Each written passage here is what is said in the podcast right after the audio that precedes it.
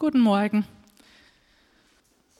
Das Thema heute ist Rebellion, Versagen und die Güte Gottes. Ich habe ja immer das Gefühl, ich predige immer das Gleiche, aber auf der anderen Seite werde ich nicht müde, von der Güte Gottes zu predigen, weil ich erlebe sie einfach, ich erlebe sie in dem Versagen. Ich bin ein wandelndes Zeugnis, wie Gottes Güte wirkt, im, einfach im Leben und wie man da nicht stehen bleiben muss, sondern weitergeht, weil man Gott kennenlernen, ja, das, was Katja auch hier bei uns gebetet hat, wir, wir dürfen Gott kennenlernen, wie er ist, wir dürfen uns ihm anvertrauen, das ist einfach so gut. Und wir haben vorher gesungen, Heiliger Geist, zeig uns das Herz des Vaters. Und das ist so gut und das bete ich für, für den Morgen heute, für jetzt die kommende Zeit, dass wir wirklich uns das Herz des Vaters zeigen lassen durch den Heiligen Geist. Öffne unsere Augen, damit wir klar sehen deine Offenbarung weil es ist für jeden die Offenbarung dabei. In der Bibel wird von vielen Menschen berichtet, die versagt haben, die rebelliert haben. Und die einen Beispiele warnen uns und die anderen geben uns aber Mut und Hoffnung, ja, dass wir uns da was abschauen, wenn wir frustriert und mutlos sind wegen unseres Versagens. Dabei muss man unterscheiden zwischen Rebellion und Versagen. Und ich habe da einfach mal so definitionsmäßig einfach, was, was heißt Rebellion, was heißt Versagen, was heißt eigentlich Güte Gottes. Rebellion ist, wenn ich die Sünde liebe und weitermache. Also wenn ich, wenn es auch heißt, wenn, wenn der Paulus schreibt, wenn ihr weiterhin sündigt, da geht es nicht um irgendwie, ich mache einen Fehler und dann bereue ich, sondern da geht es wirklich darum, ich bin mir bewusst, dass das falsch ist, was ich mache, aber ich mache es weiter voll, vollsten Bewusstseins. Ja?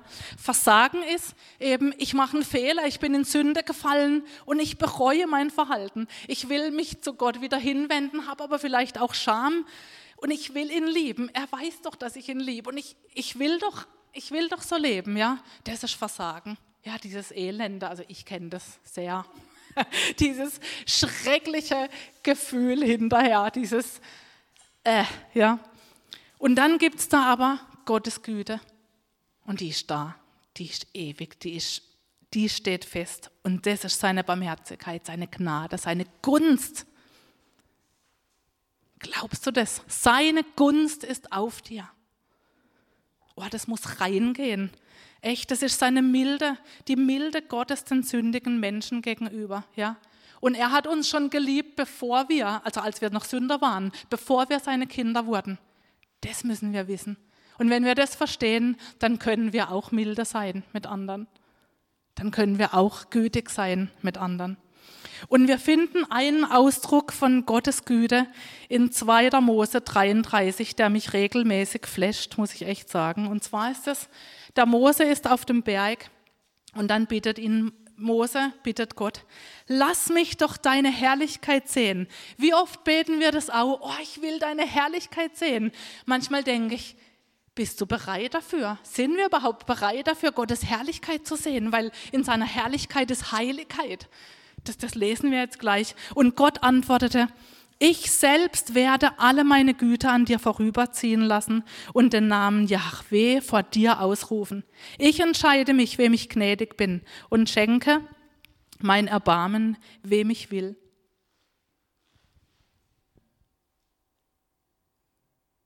Ah, du kannst mein Gesicht nicht sehen, denn kein Mensch, der mich sieht, bleibt am Leben.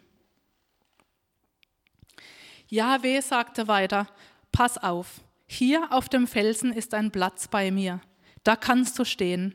Wenn dann meine Herrlichkeit vorüberzieht, werde ich dich in einen Felsspalt stellen und meine Hand als Schutz über dich halten, bis ich vorüber bin. Dann werde ich meine Hand wegnehmen und du kannst mich von hinten sehen. Aber mein Angesicht darf nicht gesehen werden. Ich weiß nicht, wie es euch geht bei dieser Stelle, aber ich denke, Uh. Gott schützt, damit wir ihn nicht sehen, weil er ist so heilig. Und er ist in seiner Güte ist gleichzeitig auch so Furcht, die Gottesfurcht versteckt, so seine Heiligkeit einfach. Wir können nicht sein Gesicht sehen. Und dann gibt es noch eine Stelle im, im Joel 2, Vers 13, da steht, zerreißt eure Herzen und nicht eure Kleider. Ja, kehrt um zu Yahweh, eurem Gott, denn er ist gnädig und barmherzig, voller Güte und Geduld. Das Unheil schmerzt ihn doch selbst. Er ist doch kein Gott, der uns straft und denkt, jetzt habe ich sie gestraft, oh, es gibt mir ein gutes Gefühl, wenn ich jemanden strafe. Es schmerzt uns, wenn er uns durch Dinge leiden sieht. Aber da müssen wir manchmal durchgehen. Es ist seine Erziehung und weil er uns liebt. Und dieses zerreißt eure Herzen, da ist auch, wir sollen, wir sollen demütig sein. Also die Herzen zerreißen heißt, ich, hier bin ich und wow, ja, ich gebe mich dir hin und aber gleichzeitig auch, ich weiß, du bist voller Güte. Und in Psalm 147, Vers 11 steht, doch die, die ihn fürchten, da kommt das Wort nochmal, gefallen ihm, also gefallen Yahweh, die warten, dass er ihnen seine Güte schenkt. Also Gottes Güte ist irgendwo eng verknüpft mit Gottes Furcht, mit, mit, mit diesem Erkennen, wer Gott ist und wer wir sind. Dieses, oh, ja, ich weiß gar nicht, ein Wort dafür.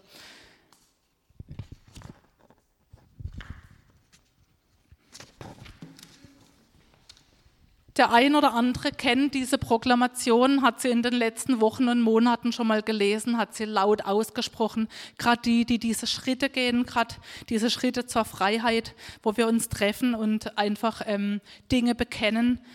Und eins davon ist, ich nehme die Wahrheit in Anspruch, dass mein himmlischer Vater voll Gnade und Barmherzigkeit ist. Er gibt mir auch die Freiheit zu versagen. Du hast die Freiheit zu versagen. Bei dem einen oder anderen können vielleicht so, mm, aber, mm, ja. Freiheit bedeutet nicht Freibrief zum Versagen. Es geht um die Motivation im Sinne von, so wie die Gnadenbewegung, wir können sündigen, wir können uns äh, verhalten, wie wir wollen. Gott ist ja eh gnädig, ja ja, Schwamm drüber und so. Nee, um das geht's nicht. Wir haben die Freiheit zu versagen. Freiheit zu versagen heißt, wenn ich am Tiefpunkt bin, dann glaube ich, dass mein himmlischer Vater treu, gerecht, gnädig und barmherzig ist. Freiheit zu versagen heißt, ich zweifle nicht an der Güte Gottes, auch wenn ich mich nach meinem Versagen elend fühle. Elend. Und ich fühle mich als richtiger Versager. Auch wenn ich mich unwürdig fühle, und um auch nur ein kleines Schrittchen in seine Nähe zu machen. Auch wenn ich mich für den größten, miesesten und schlimmsten Versager halte auf der ganzen Welt. Auch wenn ich völlig von mir selber enttäuscht bin und ich für mich für meine Fehler hasse. Auch wenn ich voller Scham bin. Auch wenn ich am Boden liege und der Feind mir noch einen Tritt in die Magengrube gebe, wenn ich eh schon da liege und winsel und er mich dann auch noch als Versager verhöhnt dann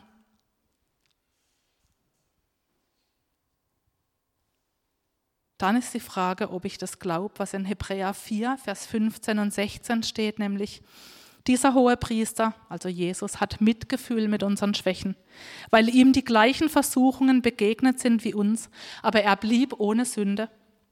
Darum wollen wir mit Zuversicht vor den Thron unseres überaus gnädigen Gottes treten, damit wir Gnade und Barmherzigkeit oder Erbarmen finden und seine Hilfe zur rechten Zeit empfangen. Was für ein Vers. Was für ein Vers, an dem wir uns orientieren nach unserem Versagen.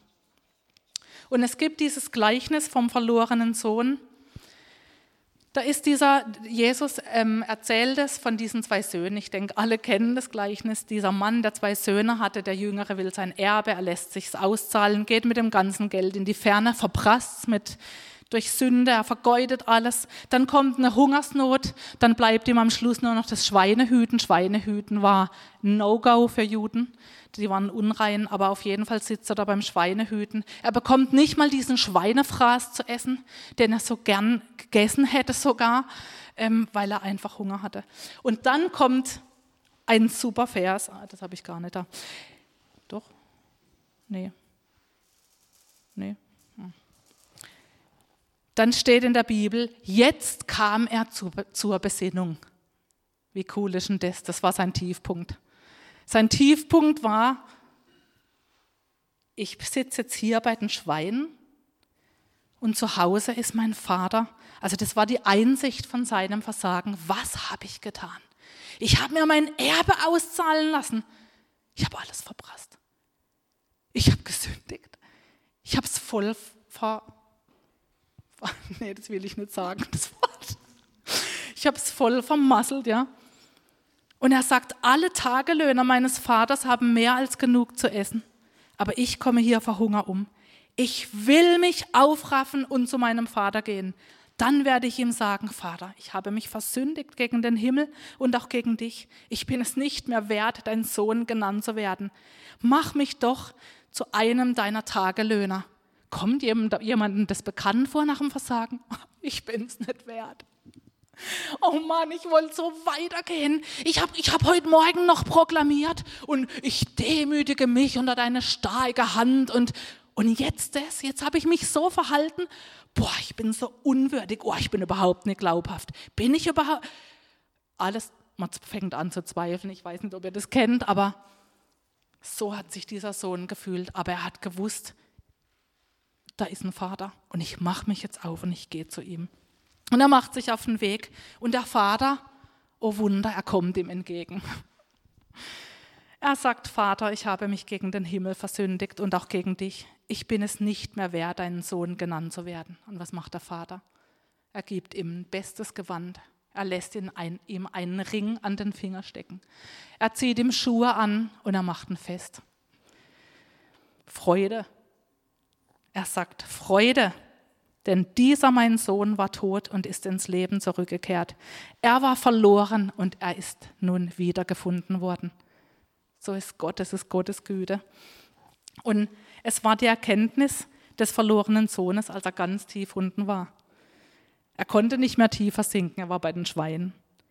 Aber er wusste, die Erkenntnis war, dass sein Vater ihn immer noch liebt und er zurückgehen kann. Glaube heißt eigentlich, ich zweifle nicht an Gottes Güte.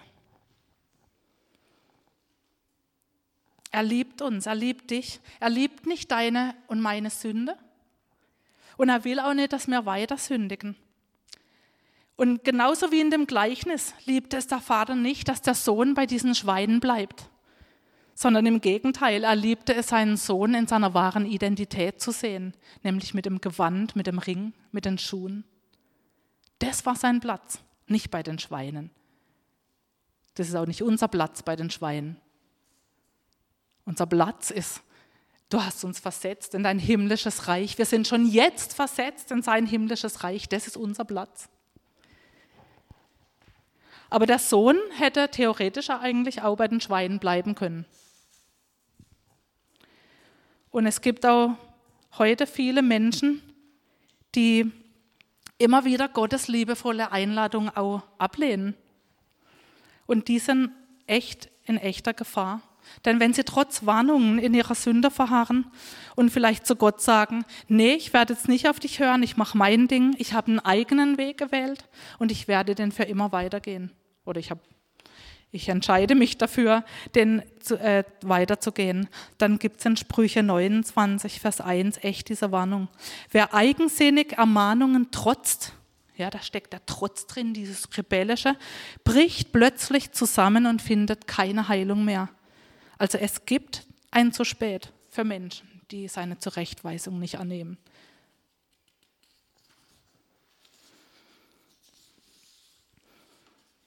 Aber Achtung, hier dürfen sich nicht die falschen Geschwister verdammt fühlen oder angesprochen fühlen. Ja, dieser Vers gilt nicht denen, die in Sünde fallen und sie wieder bereuen, sondern der Vers gilt eben den Rebellen, die die Sünde lieben, die sich Gott widersetzen, die einfach weitermachen, die weiter auch sündigen wollen. Und der Vers wurde nicht für die Menschen geschrieben, die versuchen, ein reines Leben zu leben und fallen und wieder aufstehen. Sie fallen und stehen wieder auf. Du bist kein Rebell, wenn du nach deinem Versagen ein Verlangen spürst, wieder zu Gott zurückzukehren. Da ist vielleicht Scham, aber die kannst du überwinden. Und wenn auch nur das geringste Verlangen da ist nach Versagen, das wieder in Ordnung zu bringen, dann, dann ist der Heilige Geist noch in Aktion in dir. Ja, dann bist du weit entfernt davon. So praktisch, ähm, was da in Sprüche steht, dass das auf dich ähm, zutrifft. Aber wir finden auch ein Negativbeispiel eben in der, eigentlich gibt es ganz viele, bei äh, Janes und Jambres äh, zum Beispiel, wo der Paulus beschreibt, oder ähm, ja, diese ganze Rotte bei, bei Mose, ach, da gab es ja immer wieder Leute, wo wir, wo wir davon lesen, die sich Gott aktiv widersetzt haben und dann wirklich gefallen sind. Und ein Beispiel, das ist mir, da habe ich mich vor ein paar Wochen so mit beschäftigt, war der Judas. Ich habe da so einfach gelesen, als, als es darum ging, dass die Frau ihn, also Jesus gesalbt hat, dieses kostbare Öl verschwendet hat. Und dann stand da dieser Vers und dann hat Judas gesagt, oh, wieso, wieso verschwendet diese Frau jetzt dieses Öl, das hätte man verkaufen können und das Geld den Armen geben. Ja, das hört sich ja erstmal super fromm an. Und dann ist aber der Zusatz noch, ich glaube im Lukas-Evangelium war das, dann steht der Zusatz noch, dies sagte er aber nicht, weil er wollte, dass den Armen geholfen wird, sondern er hatte die Kasse und hin und wieder entwendete er Dinge für sich selber. Also das war der wahre Grund. Er hat in dem Öl die Verschwendung gesehen, oh, da wäre für mich jetzt ein ja, da hätte ich, da hätte ich von mir ein bisschen abzweigen können. Wir wissen eigentlich wenig über diesen Judas. Er war einer der zwölf Jünger. Eben, er verwaltete die Kasse und er nahm eben hin und wieder wieder was für sich selber raus. Das offenbart eigentlich diese Geldliebe, dieses, ja, Raffgier. Er entschloss sich dafür, Jesus auch für Geld zu verraten, diese 30 Silberlinge. Und es kommt auch raus, gerade beim Abendmahl, die Jünger hatten keinen blassen Schimmer von seinem Tun. Die hatten keine Ahnung von seiner Untreue. Und ich habe mich dann so gefragt, was wäre gewesen mit Judas, wenn er sich Jesus anvertraut hätte? Wenn er gesagt hat, Jesus, ich habe da ein Problem, ich habe die Kasse.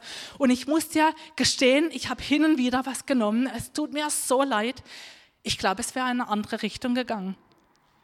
Oder hat Jesus vielleicht schon ihn mal unter vier Augen gesprochen? Hat vielleicht Jesus ihn mal gewandt? Das lesen wir nicht, steht einfach nicht drin. Aber das sind so Fragen, die ich habe bei so bei so Leuten. Was wäre gewesen, wenn er das bekannt hätte? Oder hat Jesus ihm die Kasse extra anvertraut, um ihn zu prüfen? Hat sich vielleicht Judas selber die Kasse genommen? Hat er gesagt, ich bin der richtige Mann für die Kasse, weil er das schon im Hinterkopf hatte? Was wäre gewesen, wenn er sich den Jüngern, seinen Brüdern sozusagen anvertraut hätte?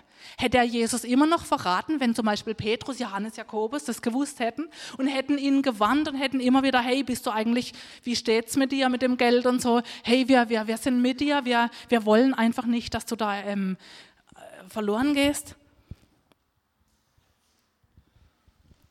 Aber offensichtlich blieb seine Sünde verdeckt und das ist gefährlich.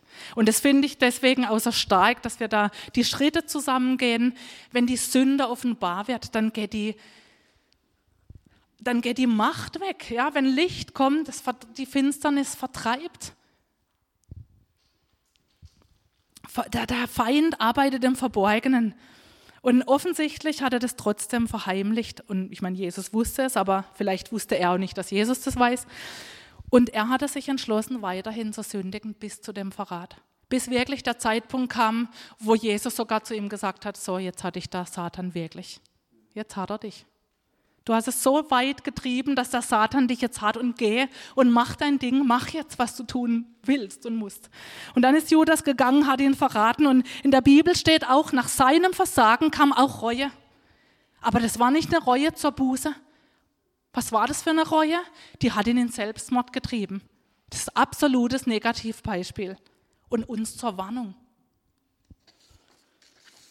Und dann ist da noch ein anderer Jünger, ein impulsiver, ein, einer, der echt, ja, ein spezieller, finde ich.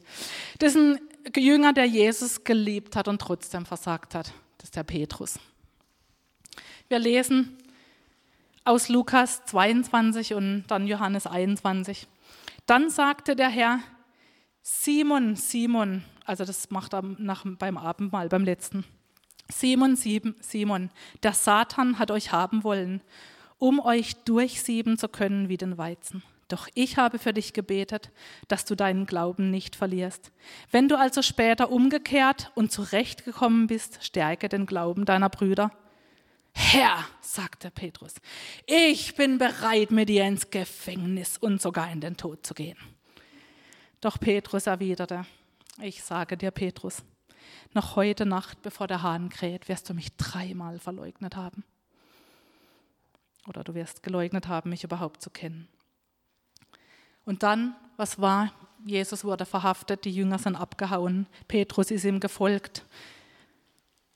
Er hat ihn verraten, dreimal hat er geleugnet, Jesus zu kennen. Und dann in diesem Augenblick, noch während Petrus redete, krähte der Hahn und der Herr wandte sich um und blickte Petrus an. Da erinnerte sich Petrus an das, was der Herr zu ihm gesagt hatte. Bevor der Hahn heute kräht, wirst du mich dreimal verleugnen.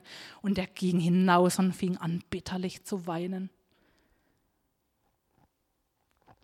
Und dann, Jesus ist gestorben, Petrus völlig enttäuscht von sich, er hatte versagt. Die Jünger haben sich verschanzt. Und dann aber, er geht fischen. Und dann begegnet aber Jesus ihm nach der Auferstehung und dann fragt er ihn dreimal, liebst du mich, Petrus? Erst fragt er ihn, hast du mich lieb? Und erst fragt er ihn, ergabest du mich, also diese göttliche Liebe und dann am Schluss hast du mich einfach nur lieb. Und dann Petrus wurde traurig, weil Jesus ihn zum dritten Mal fragte, ob er ihn lieb habe und sagte, Herr, du weißt alles. Du weißt, dass ich dich lieb habe. Und dann sagte Jesus zu ihm, komm, folge mir. Ich finde es ergreifend, ja. Jesus, äh, Petrus, dieser impulsive Jünger, der auf dem Wasser ging, der war bei der Verklärung auf dem Berg dabei. Der war drei Jahre lang hautnah mit Jesus unterwegs. Der hatte so viele Wunder erlebt.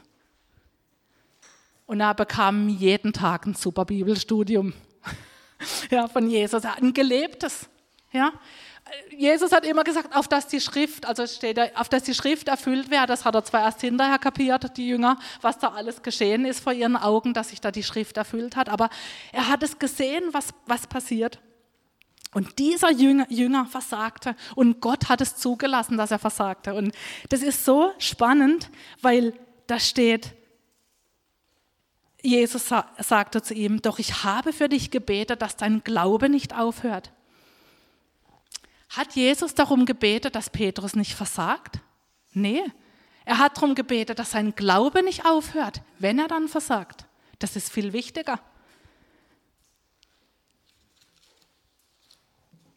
Und es gibt uns doch Hoffnung, oder?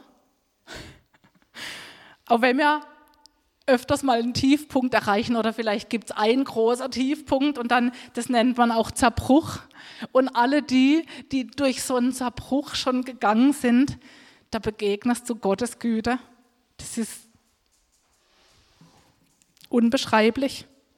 Und es ist auch sein Gebet für dich, dass dein Glaube an seiner Güte niemals aufhört. Genau an dem Punkt, an diesen Tiefpunkten, an diesen Nullpunkten von deinem Leben. Er sagt weiterhin zu ihm, Simon, Simon, der Satan hat euch haben wollen, um euch durchsieben zu können wie den Weizen. Das ist der Job vom Satan. Er will uns zerstören, aber er kann immer nur so viel tun, wie Gott ihm zubilligt. Und er durfte auch Petrus versuchen.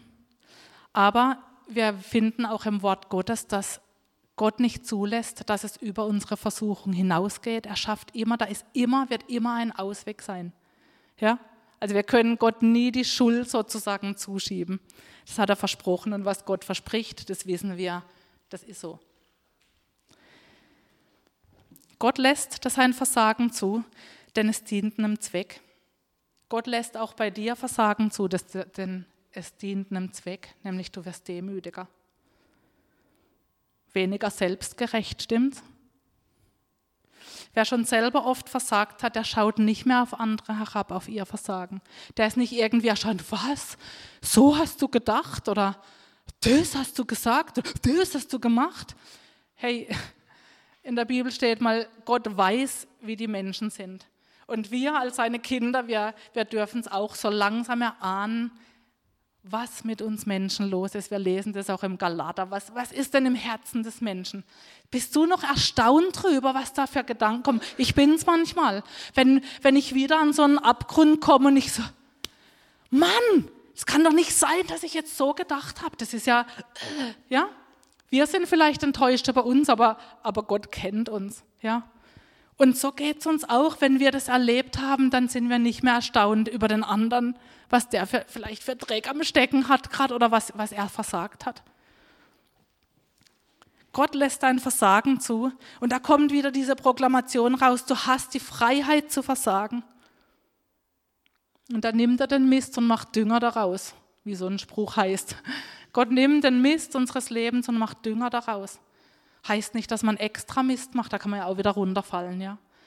Aber wir sollen uns nicht verdammen, denn nach dem Versagen kommt Buße und Umkehr. Das, dahin geht's dann, der Weg, ja. Nicht wie bei Judas. Da, da war es kein Dünger, da blieb's Mist. Aber es soll Dünger werden und Dünger wird's, wenn diese Umkehr stattfindet. Und Umkehr, das griechische Wort, das da steht in Lukas 22, wenn Jesus zu Petrus sagt, wenn du also später umgekehrt und zurechtgekommen bist, in dem griechischen Wort steckt drin abwenden und gleichzeitig auch hinwenden. Also das ist ein Zusammenspiel. Ich wende mich nicht nur ab, sondern ich wende mich auch was zu. Nämlich, ich kehre mich von der Sünde ab und wende mich Gott zu. Genauso auch, wenn wir einen bösen Geist, wenn der böse Geist uns verlässt, der böse Geist geht. Das ist der eine Part, aber wahnsinnig wichtig, der andere, der Heilige Geist kommt. Sonst sind wir leer. Abwenden, hinwenden. Und in Römer 2, Vers 4 heißt, Oder verachtest du etwa seine große Güte? Da ist die Güte wieder drin. Seine Nachsicht und Geduld. Begreifst du denn nicht, dass er dich mit seiner Umkehr, mit seiner Güte zur Umkehr bringen will? Es ist Gottes Güte. Und bei Petrus, er versagte und ihm wurde sein Versagen bewusst. Er bereute, er weinte bitterlich, aber da war er noch nicht am Nullpunkt. Da war er angeknickt. Ja, da hat er gemerkt, boah, ich war ja ein Großmaul sozusagen. Ich habe ja, ich habe gesagt, Herr, ich gehe mit dir ins Gefängnis. Nix habe ich gemacht. Ich habe ihn verleugnet. Ja, und dann ging er erst mal fischen. Das konnte er. Da ist er zurückgegangen in alte Wege. Da hat er gesagt, als Apostel tauge ich nicht, ich bin ein Versager. Ich werde jetzt wieder Fischer. Da hat er aber dann auch irgendwie Pech gehabt. Der hat erfolglos eine ganze Nacht durchgefischt. Seine, die anderen Jünger, die auch Fischer waren, haben ihn begleitet. Die waren ja auch genauso, haben versagt. Die sind abgehauen alle. Ich glaube, die haben sich ähnlich gefühlt. Oh, dann sind sie einfach mal fischen gegangen. Leider haben sie nichts gefischt oder Gott sei Dank haben sie nichts gefischt. Jesus überrascht sie am Morgen. Er hatte gebratene Fische. Finde ich gut.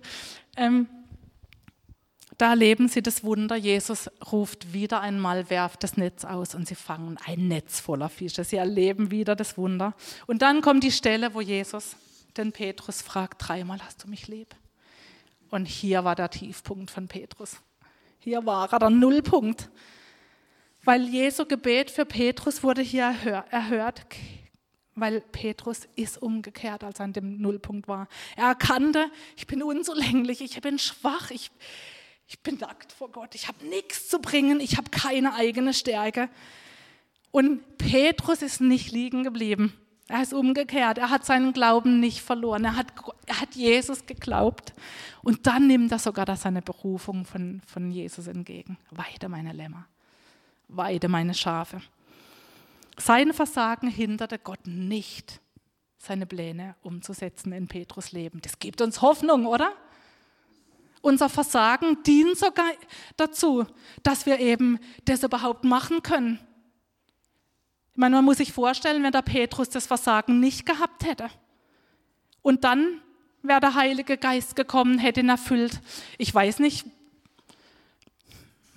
Gefahr wäre da gewesen, dass er ein Überflieger vielleicht geworden wäre. Wir brauchen das Versagen. Wir brauchen diese Zerbrochenheit zu wissen, hey, ich bin ich habe nichts zu bringen. Ich brauche das ganz ehrlich. Und wenn wenn wenn es mal wieder irgendwie höher steigt, dann sorgt Gott in seiner Gnade und Güte dafür, dafür dass, ich, dass ich wieder auf den Boden der Tatsache komme und wieder weiß, Herr, ohne dich nix. Es tut weh, ja, ja und? Aber wir, wir, wir kriegen nicht einen Überpfleger. Um das geht es doch. Das ist seine Gnade, die uns bewahrt. Und Petrus erlebt, Jesus liebt und ihn nicht. Er kann Gottes Güte absolut vertrauen und das gilt auch heute Morgen für dich. Vielleicht hast du das Problem in letzter Zeit irgendwie nicht gehabt, du findest es ganz okay, so alles. Aber der Punkt wird kommen, wo du deinem Versagen gegenüberstehst. Das ist, ist so. Dann denk dran. Denk dran, wenn du versagt hast, kehre um. Gottes Güte leitet dich zur Umkehr und du hast die Freiheit zu versagen. Du kannst zum Thron der Gnade kommen und Barmherzigkeit und Gnade finden. Und Jesus sagt Petrus auch voraus. Ah, nee. Das habe ich jetzt gar nicht. Er sagt, wenn du dann umgekehrt bist, stärke den Glauben deiner Brüder.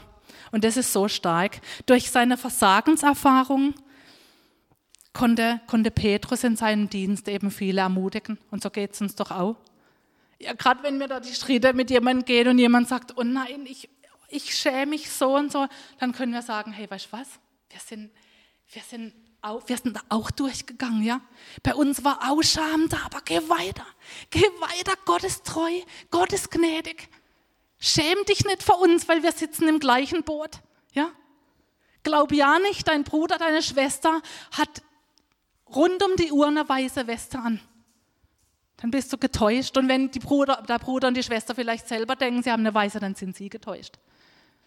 Dann offenbar's. Bet für sie. Oder sag's nicht mit Holzhammer, sondern in Liebe. Petrus wusste, dass er sich nicht auf seine eigene Kraft verlassen konnte und total auf die Kraft des Heiligen Geistes angewiesen war.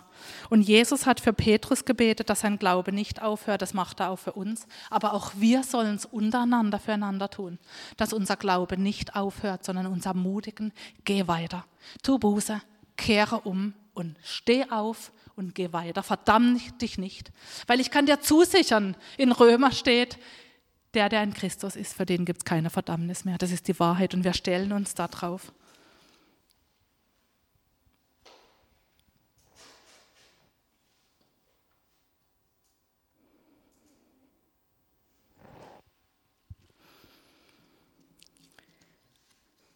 Wenn wir in, in, in den Psalmen so lesen, wie groß ist deine Güte, du bewahr, also deine ist immer da und deine, deine Gnade wäre ewiglich. Da bin ich immer so drüber gestolpert und gedacht, echt, ich, ich, ich weiß nicht, es gibt doch auch Menschen eben, die fallen.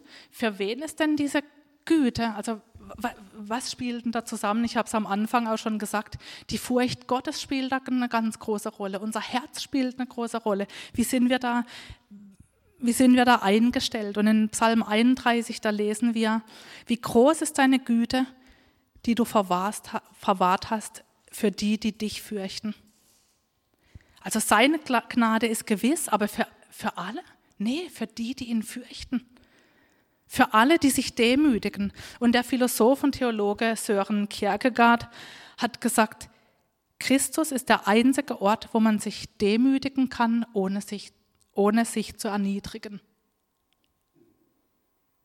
Weil der Wert, den haben wir bei Gott. Und wenn man sich demütigt, heißt es nicht, man ist irgendwie ein Stück Dreck, sondern man demütigt sich, weil man weiß, wer Gott ist. Und letztendlich, was sagt Gott? Den Demütigen schenkt er Gnade. Die hebt er, ich hebe dich aus dem Staub hoch. Ja, seine Güte ist tatsächlich ewig, denn er ist schon da, wenn du umkehrst. Das haben wir doch alle erlebt. Seine Güte ist da. Wenn du bereust, wenn du deinen Blick auf Jesus richtest. Und was ist mit denen, die Gott nicht fürchten? Da ist Gottes Wort auch ganz klar. Das fällt uns manchmal schwer, gerade in, so in der Gesellschaft, in der wir leben, so dieses Absolute. Aber Gott ist klar.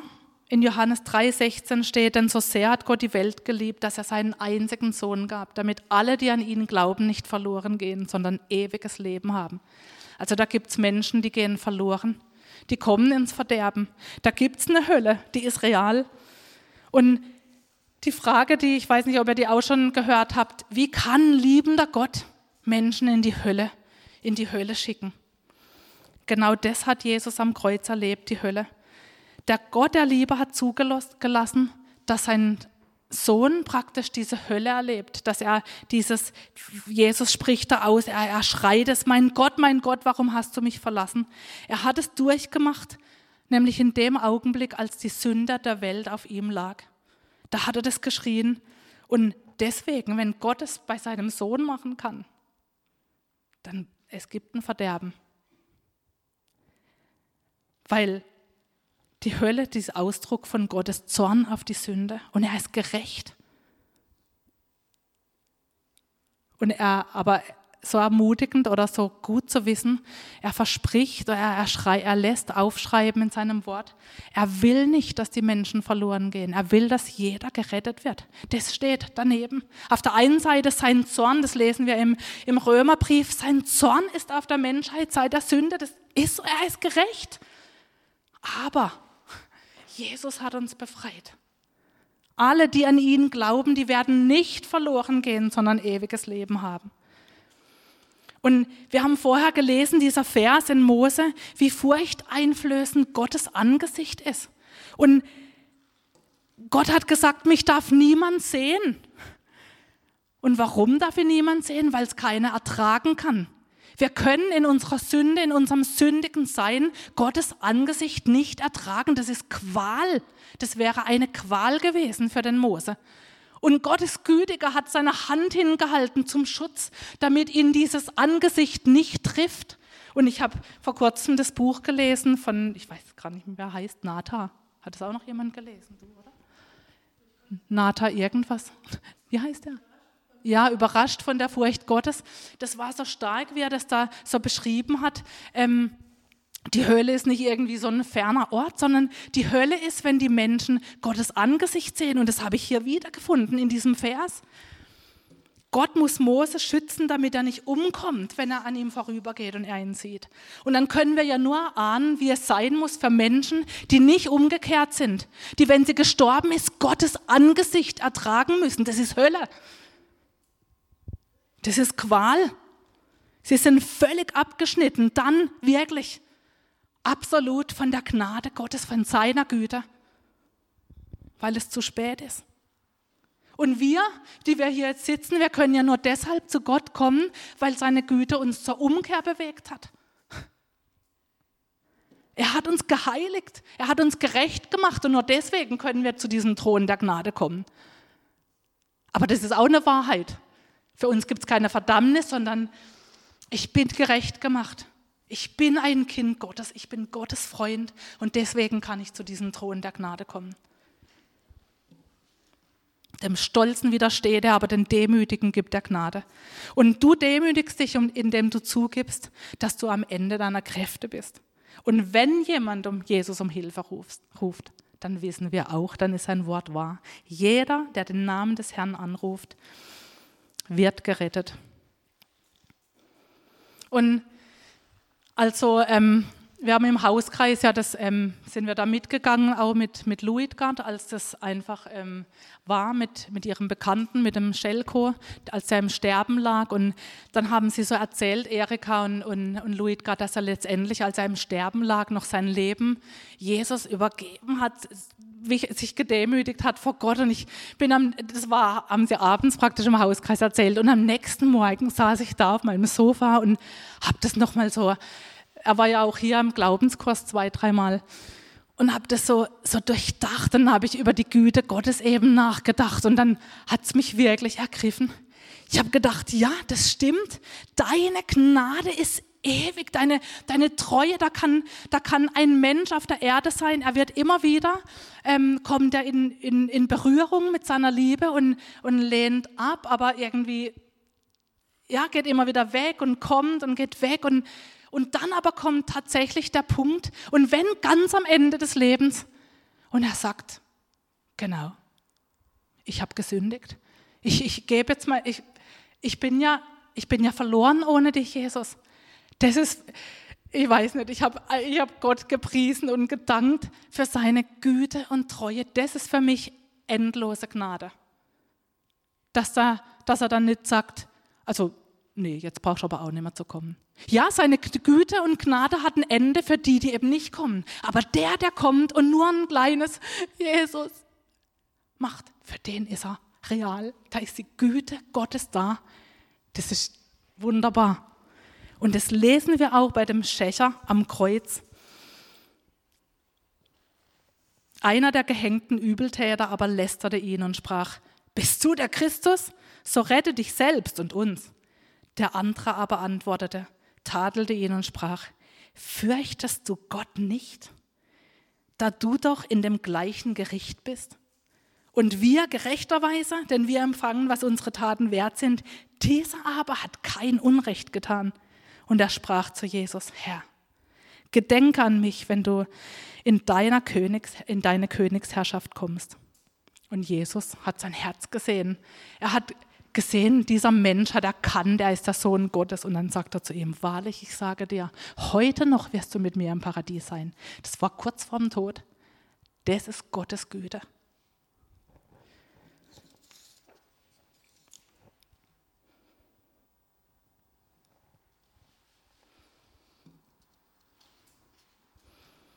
Dank dem Herrn, denn er ist gütig. Ja, seine Gnade währt ewiglich.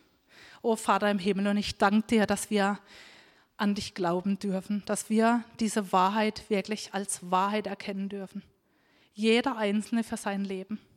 Und ich danke dir, dass es wahr ist, dass du gütig bist, dass du gnädig bist, dass deine Barmherzigkeit kein Ende hat für Menschen, die sich abwenden von dem, was falsch ist und sich hinwenden zu dir hin. Du bist der Anfänger und Vollender von unserem Glauben. Und Herr, wir wollen solche sein, die daran denken in unserem Versagen.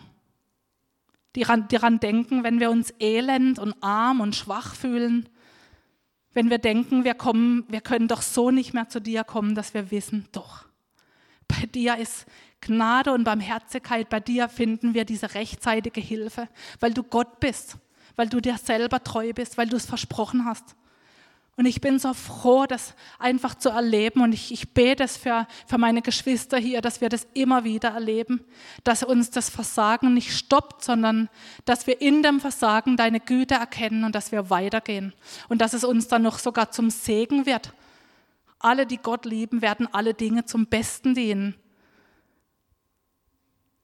Dass wir auf das vertrauen, dass wir nicht stolz sind auf unser Versagen, auch nicht, aber dass wir uns nicht verdammen. Und ich danke dir, dass dein Wort wahr ist, dass wir nicht verdammen, dass du uns nicht verdammst. Und dann wollen wir uns selber auch nicht verdammen. Und so gehen wir weiter. Und so segne ich uns, meine Geschwister, und mit diesem Verständnis, mit diesem Blick auf dich für deine Güte. O Heiliger Geist, ich bete, dass du uns das Herz des Vaters jeden Tag mehr zeigst, dass wir dich heute mehr lieben als gestern, dass wir dass wir ergriffen sind von deiner Güte. Du bist wunderbar, du bist, du bist heilig.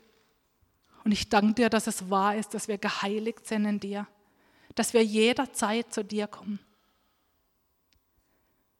Halleluja. Amen.